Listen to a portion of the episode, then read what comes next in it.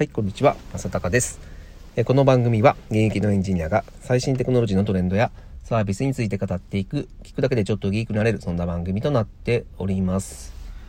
はい、え今日はですね、えー、ルールが曖昧になると役に立たないルールが出来上がるという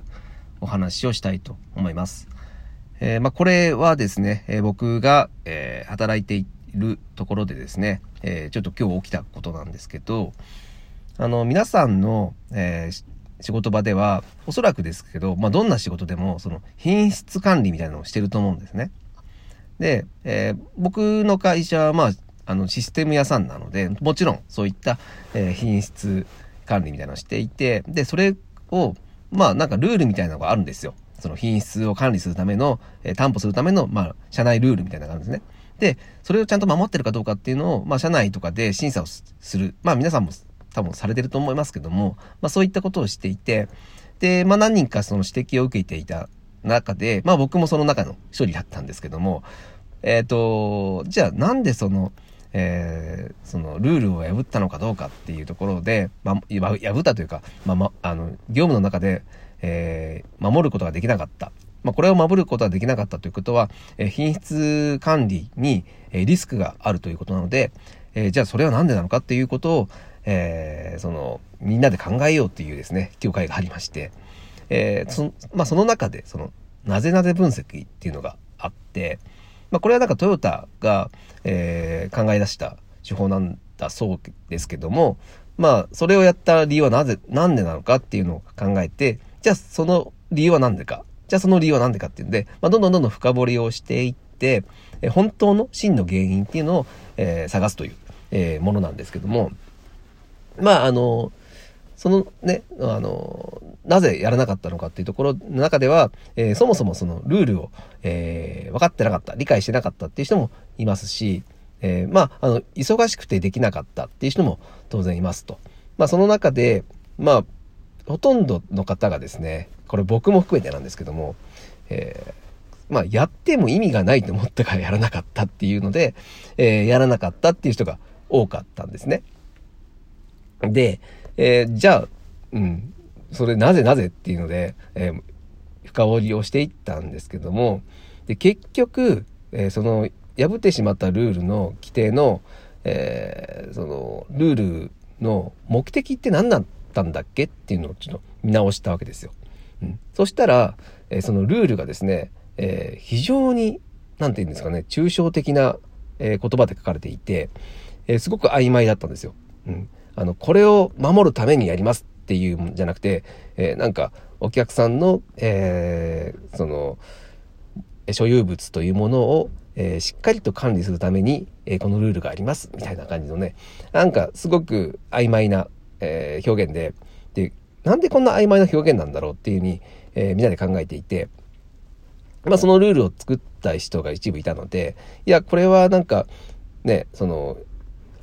ある程度曖昧にしておかないと、えー、なんかその不測な事態というかあの大きな範囲で使えなくなってしまうっていうのかな、うん、まあそんな感じなことを言っていてで僕はそれが一番悪いと思っていて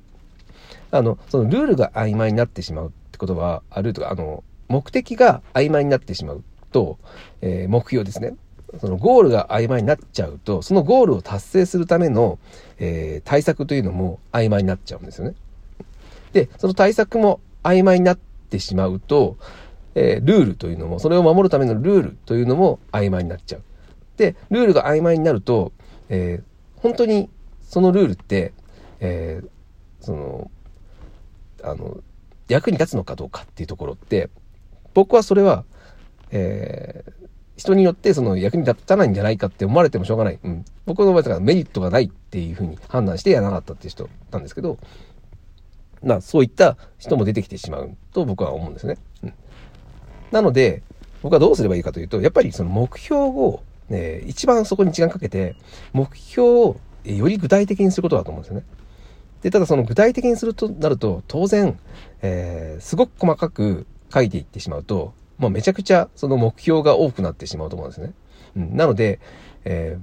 ー、できるだけ少なく、うん、できるだけ少なくするためには、まあ、えー、本質なとこだけ。うん。本質の、えー、具体的に、うん、これは、これをやるんだ。これをやるんだっていう具体的なものを、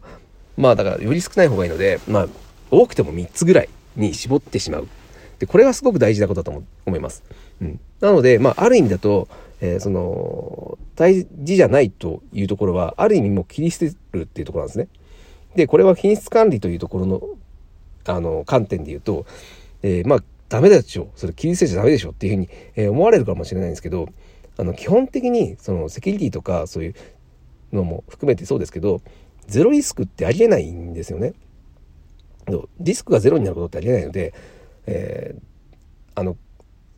そこをね、全部拾おうとすると、えー、目標が曖昧になってしまうんですね。そうすると、えー、今言ったようなことに、えー、陥って、結局ルールが曖昧になって、全然、えー、その、えー、品質管理というのが成立していないっていう時代になっちゃうので、であれば、本当に大事なことを3つだけ具体的に挙げて、それを守りましょうと。で、具体的に目標ができれば、その、それを絶対に防げるような対策っていうのは、えー、明確に打てるんですね。うん、そうなると、えー、その対策を絶対にやりましょうという、明確なルールになるので、で、でそれって、えー、具体的にこの本質で、えー、これをやりたいってことが分かっているので、そのルールって絶対、あの、メリットがあると思うんですよね。うん。だって、そこすごくみんなが頑張って決めて、この目標は絶対達成しようよって、えー、本質的にここは大事だっていう決めに決めて、決めた3つの項目なんで、